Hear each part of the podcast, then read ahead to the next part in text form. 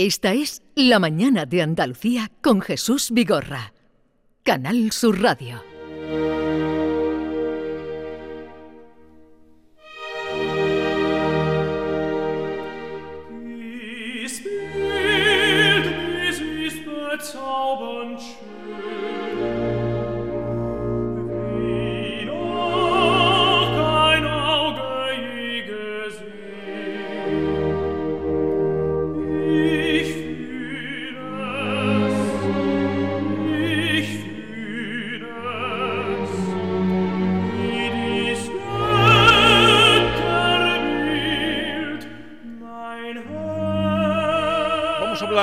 De un libro, una novela, una historia que nos ha llegado, Salvo mi corazón, todo, es, todo está bien, de Héctor Abad Faciolince, al que muchos descubrimos con El olvido que seremos, luego fue película, luego mm, película además muy premiada, muy reconocida.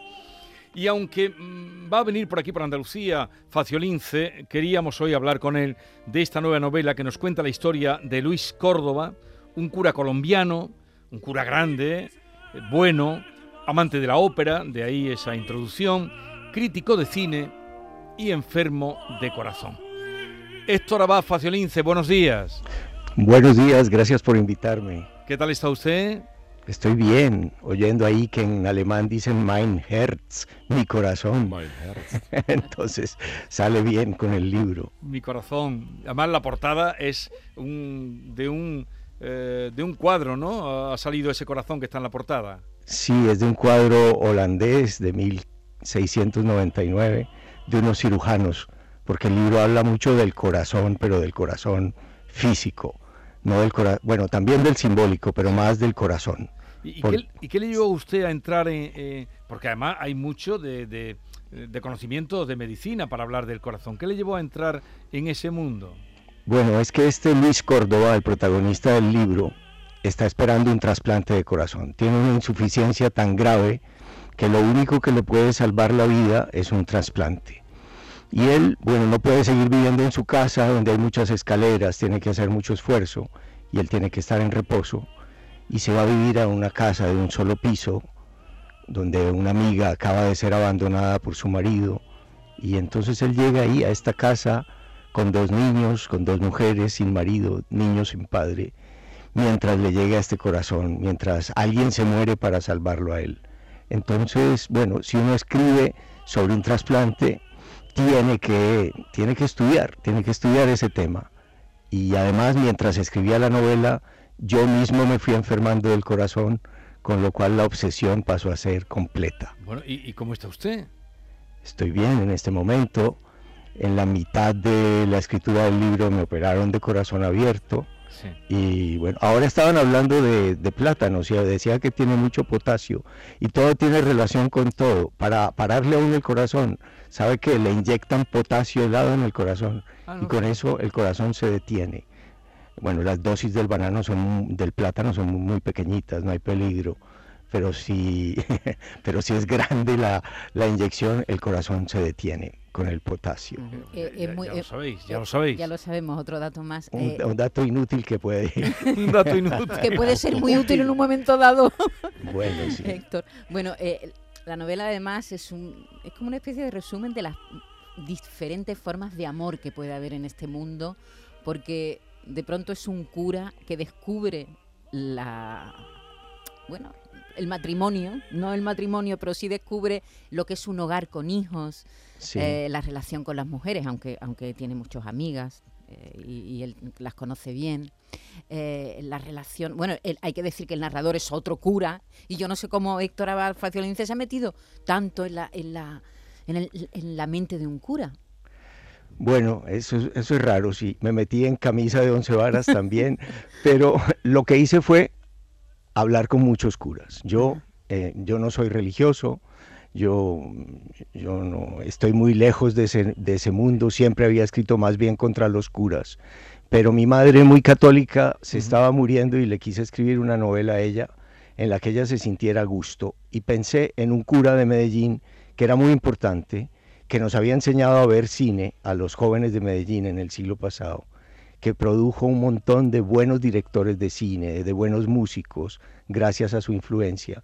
Y dije, bueno, voy a escribir sobre este cura muy vital, al que le encantaba la vida, al que le encantaba comer, al que le encantaba la belleza, y que al final, cuando se enferma del corazón, eh, lleva 35 años viviendo en seminarios, en residencias de sacerdotes, en, en- en sitios totalmente apartados de la familia tradicional, llega como padre, cura, como padre sacerdote, a tener que eh, ocupar el papel del padre de familia. Se sienta en su sitio, Mm. come en su sitio de la mesa. Sí. No es el esposo de estas dos mujeres, pero eh, empieza a ser un poco el padre de, de estos niños y un esposo casto de estas dos mujeres. La verdad es que una enfermedad grave nos cambia la vida. Cuando uno pasa por una enfermedad siempre lo dicen, ¿verdad? Pero en este caso a, Sí. a- a Luis Córdoba, el personaje de ficción, le cambia la vida y, y, eh, en muchos sentidos se replantea su vida a partir de, de esta experiencia. Sí, yo creo que cuando nos enfermamos o cuando todos padecimos un poco el, el ambiente de la pandemia del que afortunadamente ya salimos y sentimos nuestra vida amenazada durante meses o años, hay muchas cosas que nos replanteamos, como las prioridades, qué es lo realmente importante, qué es lo que vale la pena hacer. Y en esta novela, pues yo trato de, de reflejar eso, qué es lo importante, la amistad, por ejemplo, la paternidad, la gente que nos quiere, a los que queremos. Eh, también si la familia funciona bien, la familia, y cualquier tipo de familia y cualquier tipo de amor, porque no está limitado a un solo tipo de familia, lo que, lo que hoy afortunadamente se tolera o se respeta o se, o se busca. Sí, porque Entonces, ¿sí? aquí habla además de ese cura que conoce, como usted dice, ha vivido en seminarios o en colegios y conoce lo que es la vida en familia y le gusta. Y en cambio, mm, muchos, también sale alguno de los que viven en familia que están deseando Ah. salir de la familia. Joaquín, y usted Joaquín sale y hace, él entra. hace el, Sí. el símil de la fortaleza, ¿no? Los que están dentro quieren salir y los que están fuera quieren entrar. Sí, la fortaleza sitiada, como dicen los, los franceses, que es el matrimonio. Los de adentro quieren salir y los de afuera quieren entrar. Pero sí, esto es verdad que de forma adyacente se cuela en la novela un debate que le surge al propio protagonista, al propio sacerdote, a Luis Córdoba, que él se pregunta por qué se priva de la paternidad a los curas que están obligados desde el principio al celibato, ¿no? Curiosamente, se da cuenta de esa privación cuando tiene una familia al lado, ¿no? Sí, hablando con varios sacerdotes, mm, ellos me decían que muchas veces la renuncia más fuerte o más difícil no es tanto a la sexualidad, sino al hecho de no poder ser padres, al hecho de no poder tener hijos y criar una familia. Y el bueno, el celibato fue algo que se impuso eh, no de inmediato en la historia del cristianismo, pasaron siglos en los que los sacerdotes se podían casar. En la iglesia de Oriente, en los ortodoxos, se pueden casar, por lo menos los sacerdotes ordinarios, creo que los obispos no. Y los rabinos del judaísmo, de donde viene el cristianismo, también se casan. Y los, y los pastores protestantes se casan. Ahí sí, hay una, hay una discusión. No digo que la iglesia no tenga argumentos para defender el celibato, pero dentro de la novela se discute también ese tema. Se, se habla mucho de la paternidad. Eh, eh, no sé, Hé- Héctor, yo eh, recomiendo a los padres siempre que lean El olvido que seremos. Y, y se lo digo siempre a mis compañeros, si tenéis hijos, leeros El olvido que seremos. Yo aplico muchas de las enseñanzas, para, para, a mí me ha servido mucho para la educación de mis hijos. Y aquí también se habla mucho de, eh, de paternidad. Su padre ha sido tan importante en, en su vida, Héctor. Sí, yo pude escribir El olvido que seremos, bueno, primero dejé pasar muchos años, pero lo pude escribir también cuando yo fui padre y me di cuenta de lo que los padres sentimos por los hijos. Y el tema de la paternidad me interesa y me obsesiona mucho porque en Colombia eh, casi la mitad de las familias eh, son familias sin padre. Hay una- un gran problema de, de padres irresponsables, de padres que se fecundan y se van. Entonces hay muchísimas mujeres que crían a sus hijos solas. Y a mí me parece que esta carencia es un problema cultural de Colombia eh, muy profundo, muy hondo y muy grave. Y bueno, en, este, en esta novela se toca también ese tema cuando este padre, cuando este cura llega a vivir a esta casa y encuentra que ahí no hay padre y a él, sin querer, queriendo, tiene que empezar a, a tener las funciones de, de padre de familia.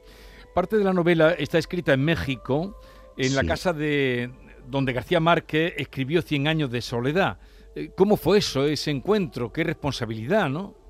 Sí, tremendo. Sí, eh, a mitad de la escritura de la novela me dieron una beca para ir a México a pasar tres meses en la misma casa donde García Márquez escribió Cien años de soledad. A mí me dieron la, el dormitorio donde dormían Mercedes y García Márquez.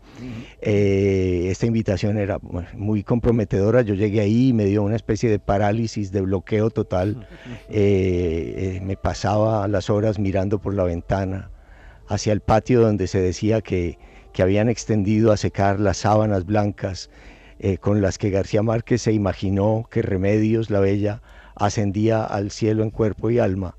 Y yo miraba ese patio sin sábanas y lo que oía era un perro ladrar, el perro del vecino y decía, ahí está el fantasma de García Márquez ladrándome y protestando porque un escritor indigno esté aquí en, en esta casa eh, bueno, tenía mucho miedo de escribir cosas horribles. Finalmente me pude concentrar y escribía ya varios capítulos y obviamente no son de la calidad de García Márquez, pero yo traté al menos de que no fueran vergonzosos. Los escribí lo mejor que pude y lo más concentrado que pude. No lo son para nada. Eh, pues de los primeros libros que leí en el confinamiento, eh, Héctor, fue lo que fue presente, que se publicó aquí, salió aquí en el 20 se publicó en el 19. Sí. Y, ahí conocemos muchas cosas de usted. ¿eh? Bueno, yo llegué a presentarlo a España y cuando iba a empezar a, visitar ciudades, entre ellas también Sevilla y, Cádiz, llegó, dijeron, bueno, o te vas o te quedas en España no se sabe cuánto tiempo. Me fui en el último avión que había para, para Colombia antes del confinamiento. Y un amigo mío, al que quiero mucho, me dijo, menos mal, mientras menos gente lea tu diario, mejor. Por eso que acabas de decir, porque hay demasiada intimidad. ¿Ha perdido lectores? Hay mucha intimidad. No, no, vamos, para mí era conocer más de él. Y, a mí me gustó conocer, pero conocíamos mal, ahora sabemos más de él. Hombre, ya en el olvido conocimos de él. No, pero aquí eh, sabemos más de él. Más, más, y sus dudas y sus miedos y las cosas con las que hace, pero que no está muy de acuerdo, ¿verdad? Ay, Héctor, Héctor, Héctor. Ay, Héctor. lo que pasa, lo que pasa es que mucha gente me confundía con mi papá, con mi padre. Y pensaban que yo era tan buena persona como él y un hombre comprometido con la sociedad y dedicado a, la salud y, bueno siempre. Pues no, yo me daba vergüenza cuando me confundían con él y entonces me atreví a publicar esos diarios para que se dieran cuenta de que yo era una persona muchas veces realmente espantosa. en el libro también eh, uno, uno que no siempre se, siempre hay algo, por supuesto, ¿no? en los personajes de, de los autores. Eh, pero eh, es verdad que estaba escribiendo un libro sobre Pablo Escobar cuando se le cruza la historia de Luis Alberto Álvarez, que así se llama, se llamaba el, cura real en el que está basado esta historia. Sí, en la pandemia yo estaba escribiendo un libro sobre unos periodistas del Espectador, que es el periódico más antiguo de Colombia y donde yo escribo que fueron muy perseguidos en, los años 80 y 90 del siglo pasado por Pablo Escobar. El periódico no podía circular en Medellín, mm. pusieron bombas, mataron a muchos periodistas. Aunque el tema era muy fuerte y de mafia y de violencia en la pandemia, yo sentía que no, que no era interesante para mí seguirlo escribiendo. En cambio, cuando me acordé de, Luis Alberto Álvarez, la persona en la que está eh, inspirado esta, inspirada esta novela, que era un hombre amenazado por una enfermedad, por una enfermedad cardíaca, ahí, en ese ambiente de enfermedad, me sentí como con un estado mental mucho más cómodo para seguir escribiendo y, la novela progresaba tranquilamente, cosa que no me pasaba con la otra. Entonces fue cómodo escribir sobre más sobre enfermedad durante la pandemia que sobre mafia. ¿Y se siente seguro ahora en su país, Héctor? Yo sí, lo que, pasa, lo que, pasa, es que yo salgo poco, yo, yo vivo encerrado en mi casa escribiendo. Yo vengo a España y me siento tan feliz porque todo el tiempo estoy en la calle, a cualquier hora del día o de la noche. Nunca miro a los lados. Y a los españoles se les olvida que eso es maravilloso. Eh, eh, en Colombia no es así. En Colombia uno no puede salir de noche al centro de mi ciudad por la calle eh, tranquilo. No, eh, lo más probable es que si sales a las 11 o a las 12 de la noche a caminar por el centro de Medellín, pues eh, terminas atracado, desnudo o te acuchillan o algo. Nosotros no vivimos en una sociedad segura, pero no yo, nadie. Entonces, cuando estoy en España, es uno de los grandes motivos de mi felicidad. La libertad de estar siempre caminando muy tranquilo. Bien, pues aprendamos a valorar lo que tenemos. Mañana estará usted en Sevilla. Hace presentación, no, Mm, creo que hace una presentación en la biblioteca, ¿no? Sí, en la Infanta Elena a las siete y media de la Siete y tarde. media de la tarde. Sí, Como tiene sí. usted muchos seguidores, pues lo decimos para quienes quieran acudir a la presentación de este libro, Salvo mi corazón, todo está bien. Gracias por atendernos. Feliz estancia en España, Héctor. Muchas gracias a ustedes. Un abrazo. Gracias. Un abrazo.